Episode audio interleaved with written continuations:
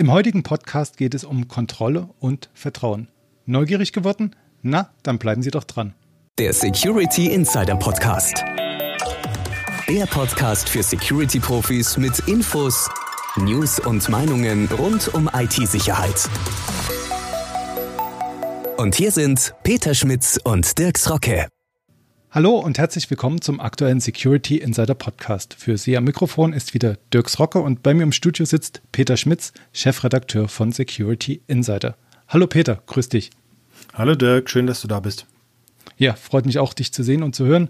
Und ein Thema brennt mir natürlich unter den Nägeln diesen Monat. Ende Oktober gab es ja die große IT Award Gala. Du warst da. Jetzt erzähl mal, wie war es denn da? Ah, es war ein, ein super tolles Fest. Also es hat wirklich sehr viel Spaß gemacht. Es war eine ganz tolle, ähm, stilvolle Preisverleihungsgala äh, in unserem äh, tollen Steigenberger Drei-Mohren-Hotel hier in Augsburg und ähm, ja, über 200 geladene Gäste. Und äh, ja, also wirklich, es war für äh, unsere, unser fünftes Jubiläum der IT Awards eine ganz, ganz tolle äh, Veranstaltung. Hat mir wirklich sehr viel Spaß gemacht. Na, man kann ja richtig neidisch werden, dass du da warst und man selbst nicht. Und jetzt, wo du so direkt vor Ort warst, kannst du uns denn von irgendwas berichten, von einer ja, großen Überraschung, was dich jetzt ein bisschen ja, überrascht hat bei dem ganzen ja. Event, was du ja. jetzt so nicht erwartet hättest? Ja, also zum einen, äh, es kann jeder ähm, äh, zumindest virtuell dabei sein, weil auf securityinsider.de äh, gibt es ein Video zumindest und eine ganz umfangreiche Bilderstrecke äh, über die IT Awards Gala. Das heißt, da kann man zumindest mal reinschauen, wie es denn aussah, ähm, welche Gäste da waren, was denn für Show-Acts gab und so weiter. Also da kann man zumindest so ein bisschen mit dabei sein. Und ansonsten, ja, was, was hat mich beeindruckt? Ähm, also im Vorfeld hat mich eigentlich beeindruckt, dass die, ähm, äh, die Leser dieses Jahr äh, noch mal mehr mitgemacht haben bei der Leserwahl. Wir hatten ja insgesamt 43 Kategorien in den äh, sieben Insider-Portalen und äh, wir haben äh, über 38.500 ähm, abgegebene Stimmen gehabt für äh, unsere Leserwahl. Von daher, das war wirklich was. Ich glaube, das waren sieben Prozent mehr als im Jahr davor. Und das war etwas, das, äh, das hat mich sehr gefreut, sehr überrascht und äh, wie gesagt auch sehr gefreut, dass die Leser da so kräftig mitgemacht haben. Mhm. Damit sind wir jetzt allerdings ein bisschen von unserem heutigen Hauptthema abgekommen und das hieß ja Vertrauen und Sicherheit.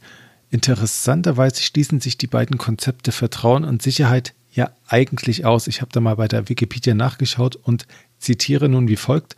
Vertrauen ist ein Phänomen, das in unsicheren Situationen oder bei risikohaften Ausgang einer Handlung auftritt. Wer sich einer Sache sicher sein kann, muss also nicht vertrauen. Und wenn man sich das jetzt mal ein bisschen ja, im Kopf Revue passieren lässt, können wir Vertrauen ja auch als Grundlage einer jeden Gesellschaft sehen. Nun, Vertrauen kann auch enttäuscht werden und wie schmerzlich das sein kann, wurde uns Anfang Oktober bewusst. Ich rede dann natürlich ganz klar von dem Anschlag in Halle, der am 9. Oktober zwei Menschen aus dem Leben gerissen hat. Die Tat wurde nun nicht nur politisch interpretiert, sondern hatte auch einige Implikationen für die IT-Welt. Offenbar hatte der Amokschütze auch das gesamte Arsenal technischer Hilfsmittel benutzt. In den Medien war zum Beispiel die Rede von einer Bitcoin-Spende, mit der er unterstützt wurde, von Waffenteilen, die er auf einem 3D-Drucker ausgedruckt hat und schließlich wurde ja auch die Tat selbst im Internet live gestreamt. Und so überraschte dann auch die Reaktion des Bundesinnenministers nicht wirklich. Die Süddeutsche Zeitung berichtete, dass Horst Seehofer den Anschlag nutze, um die Verschlüsselung von Instant Messenger zu verwässern. Der Verein Digital Courage hat darauf reagiert und sagt, das Ganze ist eigentlich nur ein Theater und leicht zu durchschauen, was da der Bundesinnenminister sagt. Und in der Tat sind die Forderungen, die er da aufgebracht hat, so nur überhaupt nicht. Und wir hatten auch schon Tage vor der Tat berichtet, ähm, dass Hintertüren für Facebook gefordert werden. Das wurde zwar jetzt nicht von deutschen Bundesinnenminister gefordert, sondern von Staaten wie USA, Großbritannien und Australien. Aber einen gewissen Opportunismus kann man dem Horst Seehofer da wohl schon unterstellen. Und jetzt könnte man natürlich auch noch eine größere Diskussion eröffnen, die da fragt, wie viel Vertrauen habe ich in eine zivile Gesellschaft überhaupt und wo setze ich jetzt Kontrollmechanismen an? Und das beschränkt sich ja bei weitem nicht nur auf die Verschlüsselung von privaten Kommunikationsformen. Aktuell wird auch immer wieder diskutiert, wie anfällig zum Beispiel die öffentliche Meinung für Manipulation oder diese ja, ominösen Fake News ist. Wir haben an dieser Stelle über eine gefälschte EU-Plattform berichtet, die Leser mit Nachrichten von Russia Today in die Irre führt. Und auch der Deloitte Cyber Security Report 2019 hat das Thema aufgegriffen. Demnach betrachten politische Abgeordnete die sozialen Netzwerke und deren Einfluss auf die Meinungsbildung häufig als Risiko für die Demokratie. Also das muss man sich jetzt mal auf der Zunge zergehen lassen, dass ja, die Meinungsäußerung in sozialen Netzwerken als ja, Gefahr für die Demokratie Demokratie verstanden werden. Was sich hier übrigens gesellschaftlich abzeichnet, lässt sich auch ganz ähnlich auf Unternehmensebene übertragen. Denn auch innerhalb von Organisationen gibt es genau das gleiche Problem. Wem kann ich inwieweit trauen? Ähm, da denkt man jetzt nicht an ja, politische Manipulation oder Fake News, sondern eher an Insider-Attacken oder die Leichtfertigkeit der eigenen Mitarbeiter. Und Einsatz, Ansatz, diese Problematik anzugehen, könnte Zero Trust heißen. Was ist Zero Trust? Ähm, das wird definiert. Zero Trust Lösungen stellen Berechtigungen fortlaufend auf die Probe. Also die werden nicht einmal festgelegt und stehen dann für immer da, sondern werden fortlaufend auf die Probe gestellt. Und das gilt dann auch für interne Benutzer und interne im Netzwerk bekannte Geräte. Dieser Ansatz, der ist übrigens gar nicht so neu, sondern wurde schon 20 10 von Forrester vorgestellt. Aber wir wollen jetzt nochmal von Ihnen, liebe Leser und Zuhörer, wissen, ähm, wie Sie als Security-Experten ähm, Zero Trust im Berufsalltag einschätzen. Da haben wir eine Umfrage gestartet und wenn Sie sich daran beteiligen, lohnt sich das gleich doppelt, denn zum einen erhalten Sie voraussichtlich schon im Dezember erste Ergebnisse, die wir Ihnen kompakt zusammengefasst haben aus dieser Umfrage und zum anderen verlosen wir unter allen Teilnehmern einige Amazon-Gutscheine, die Sie in der Vorweihnachtszeit sicher auch gut verwenden können. Und wenn wir jetzt schon über dieses Thema Zero Trust geredet haben, stellt sich natürlich auch die Frage, wie können sich Malware-Infektionen bzw. Angriffe innerhalb einer Organisation verbreiten und wie tragen da vielleicht auch Mitarbeiter dazu bei.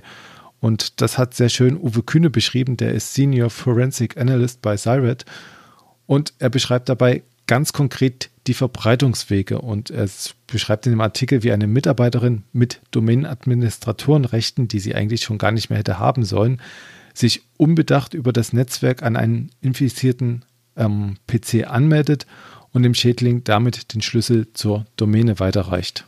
Ja, und da bietet es sich natürlich auch an, die eigene IT durchgehend zu überwachen und zu kontrollieren und dafür gibt es passende Tools. Das Problem dabei ist, die taugen nicht alle gleichermaßen gut, um wirklich was zu verbessern an dem Sicherheitsstatus. Und das hat jetzt auch das Ponemon Institute am Beispiel von SIEM-Lösungen aufgezeigt. Äh, SIEM-Lösungen, ich sage es nochmal, das sind Security Information und Event Management Lösungen und die sollen Protokolldaten aus verschiedenen Netzwerkquellen sammeln und idealerweise in Echtzeit analysieren.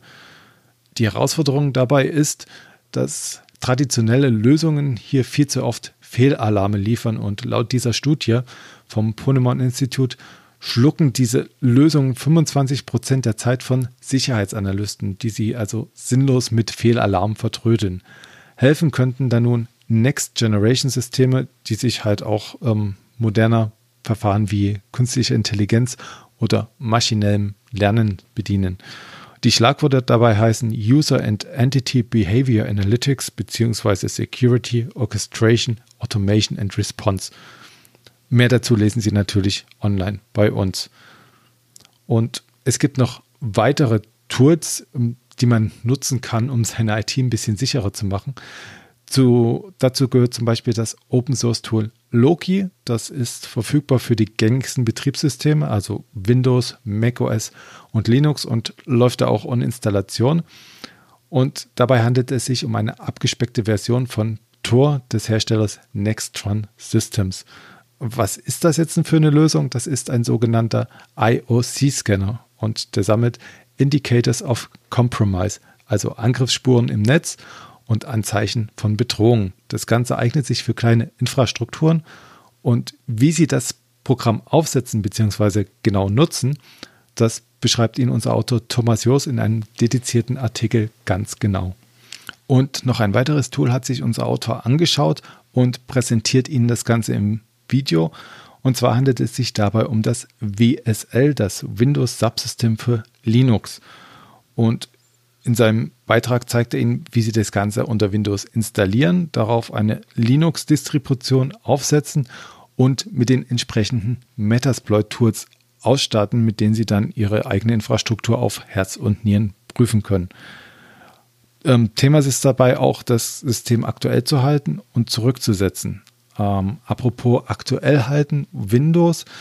Es gab doch diesen Monat auch wieder einen Patch, den, wenn ich mich recht entsinne, mit ganzen 59 Sicherheitslücken, richtig?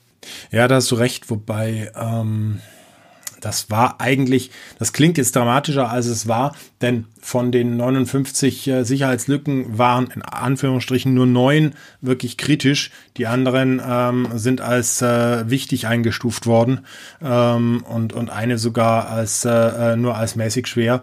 Ähm, aber trotz alledem sind es natürlich fast 60 Sicherheitslücken. Ähm, was aber viel wichtiger ist, ist tatsächlich, dass wir in, in uh, diesem Patch Day zwei wirklich schwere Lücken äh, gefixt bekommen haben, die nahezu alle aktuell noch aktiv genutzten Windows-Systeme betroffen haben. Das war zum einen ähm, eine, eine Sicherheitslücke beim äh, Internet Information Server von Microsoft. Ähm, da konnte durch einen äh, Pufferüberlauf tatsächlich Code mit einer erhöhten, äh, mit, mit erhöhten Rechten ausgeführt werden, was natürlich immer extrem kritisch ist. Und ähm, das ist also etwas äh, Unternehmen, die ähm, den IIS in ihrem Netzwerk einsetzen, die müssen da wirklich ganz, ganz dringend und äh, am besten gestern äh, die Patches installieren. Und da geht's wirklich um äh, äh Arbeitsstationen Windows 7 und Windows 10, Serverbetriebssysteme sogar ab Windows Server 2008 ähm, bis zum aktuellsten, die davon betroffen sind. Ähm, und das sollte man definitiv nicht auf die leichte Schulter nehmen. Ähm, ja. Ansonsten der zweite, die zweite schwere Sicherheitslücke, die auch für ähm, fast äh, alle aktuellen äh, Windows-Systeme äh, äh riskant war, war ein Problem mit dem ähm, NTLM, das ist der NTLAN-Manager. Ähm, da war es möglich, durch eine Man-in-the-Middle-Attacke quasi die Sicherheit ähm, vom NTLM auszuhebeln. Und äh, das ist Gott sei Dank jetzt auch gefixt worden. Das waren eigentlich so für, für den Patch Day für mich die zwei wichtigsten ähm, äh, Sicherheitslücken. Das heißt mal weg von den 59.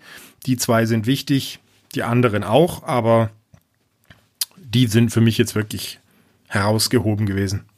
Aha etwas weniger akut, aber vielleicht nicht minder weitreichend könnten verschiedene Sicherheitsschwachstellen in der Cloud sein. Und mit denen hat sich Oliver Schoncheck diesen Monat befasst für unser Schwesterportal Cloud Computing Insider. Mit interessanten Ergebnissen. Klar geht es auch wieder um Awareness und menschliches Fehlverhalten, aber Schoncheck taucht noch tiefer in die Materie ein und man höre und staune, es ist ein Cloud-Thema und er geht bis zur Hardware, die man ja eigentlich als Cloud-Anwender gar nicht so auf dem Radar hat. Ähm, gerade die FPGAs, also die Fear Programmable Gate Arrays, stellen hierbei eine oft vernachlässigte Schwachstelle dar. Ähm, Schoncheck beschreibt dann, ähm, wie zum Beispiel Anwender, die diese FPGAs parallel nutzen, weil die können ja partitioniert werden, dass da verschiedene Mandanten drauf zugreifen können. Also wie da Angreifer vielleicht chip-interne Messungen durchführen können, Side-Channel-Attacken fahren können. Ja, ziemlich interessant und jetzt nicht das, was man vielleicht primär auf dem Kika hätte. Und wenn wir jetzt schon über die Cloud reden, da gibt es natürlich auch wieder mögliche Probleme in Sachen DSGVO, Europäische Datenschutzgrundverordnung. Das legt zumindest eine Studie von One Identity nach. One Identity ist ein zu Quest Software gehörender Anbieter für Governance und Zugriffsmanagement und hat jetzt nun festgestellt, dass 76 Prozent der befragten Unternehmen sensible Daten auch in der Cloud speichern. Also dazu gehören jetzt E-Mails, Gehaltsinformationen, IP-Adressen, Kunden- und Personaldaten. Und kritisch wird jetzt das Ganze, weil jeweils etwa ein Viertel der Befragten auch sagt, dass es problematisch sei, Angriffe in den Systemen zu entdecken bzw. Insider-Attacken auszumachen. Und wer sich jetzt vielleicht ertappt fühlt oder schon wieder sagt, oh, DSGVO, die habe ich jetzt schon wieder ein bisschen verdrängt, ja, der kann sich vielleicht unseren kleinen Ratgeber zu Gemüte führen. Der heißt fünf Tipps gegen DSGVO-Bußgelder und enthält genau das. Fünf Tipps, mit denen Sie sich vielleicht schon mal erste Gedanken machen können, um die DSGVO zu erfüllen und natürlich auch Bußgelder zu vermeiden. Noch etwas tiefer ins Detail gehen wir allerdings mit unserem Beitrag zu den Aufgaben eines Datenschutzbeauftragten. Und der beschreibt, was ein Datenschutzbeauftragter leisten muss und was eben auch nicht. Das hat sich wieder unser Autor Oliver Schoncheck angeschaut und der dröselt dabei wirklich jede Feinheit der DSGVO ganz genau auf und stellt klar, das Verzeichnis der Verarbeitungstätigkeiten muss immer noch von der Geschäftsleitung geführt werden und nicht vom Datenschutzbeauftragten. Und damit wären wir jetzt auch schon wieder am Ende unseres Podcasts angelangt. Aber nachdem wir nun so viel über Vertrauen und Kontrolle gesprochen haben, Peter, habe ich noch eine Frage an dich. Sag mal, bist du mir in letzter Zeit ein bisschen fremdgegangen? Oh, ich fürchte, da hast du mich jetzt ertappt, ne? Ähm, ja, äh, in der Tat, ähm, in der Tat habe ich einen Podcast ohne dich aufgenommen. Ähm, und zwar äh, einen äh, mit äh, rund um das Thema Security Awareness. Und ähm, ja, da dachte ich mir einfach, ähm, dass äh, das geht auch, das geht auch mal ohne dich. Und ähm, ja, das ist ein spannendes, spannendes Gespräch geworden. Ähm, und äh, ich kann nur empfehlen, auch mal reinzuhören. Na, wenn es nur das ist, das ist verzeihlich. Und ich glaube, wenn ich da auch mal reinhören kann und was Neues höre, dann kann ich damit auch leben. Das freut mich. Dankeschön. Okay, also dann können wir uns ja in Frieden trennen und fürs nächste Mal wieder verabreden hier im Studio, oder? Ich wollte gerade sagen, ich möchte mich von dir nicht trennen. Ich möchte äh, gerne weiter mit dir diesen Rückblick machen. Ähm, von daher vielen, vielen Dank fürs Zuhören an Sie, liebe Zuhörerinnen und Zuhörer. Vielen Dank für dich, dass du dabei warst, Dirk. Und bis zum nächsten Mal. Bis zum nächsten Mal. Das war der Security Insider Podcast. Der Podcast für Security-Profis mit Infos, News und Meinungen rund um IT-Sicherheit.